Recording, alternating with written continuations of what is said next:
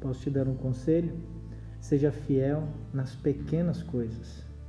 Quando você lê Lucas capítulo 16, versículo 10, você entende essa afirmação. O texto diz: Quem é fiel no pouco, também é fiel no muito. E quem é desonesto no pouco, também é desonesto no muito.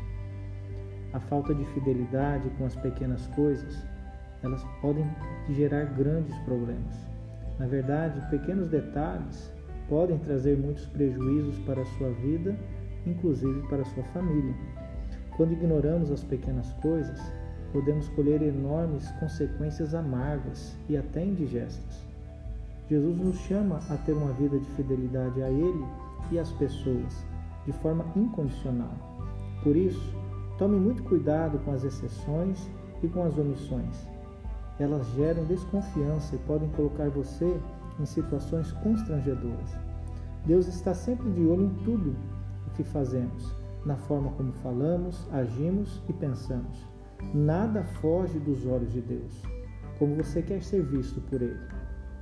Qual é a forma como você quer ser reconhecido por Ele? Como aquele que foi fiel e íntegro em tudo ou como alguém cujo coração se corrompeu?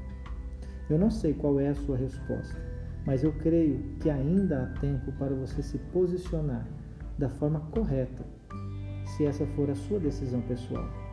Procure sempre ser fiel em tudo, inclusive nas pequenas coisas.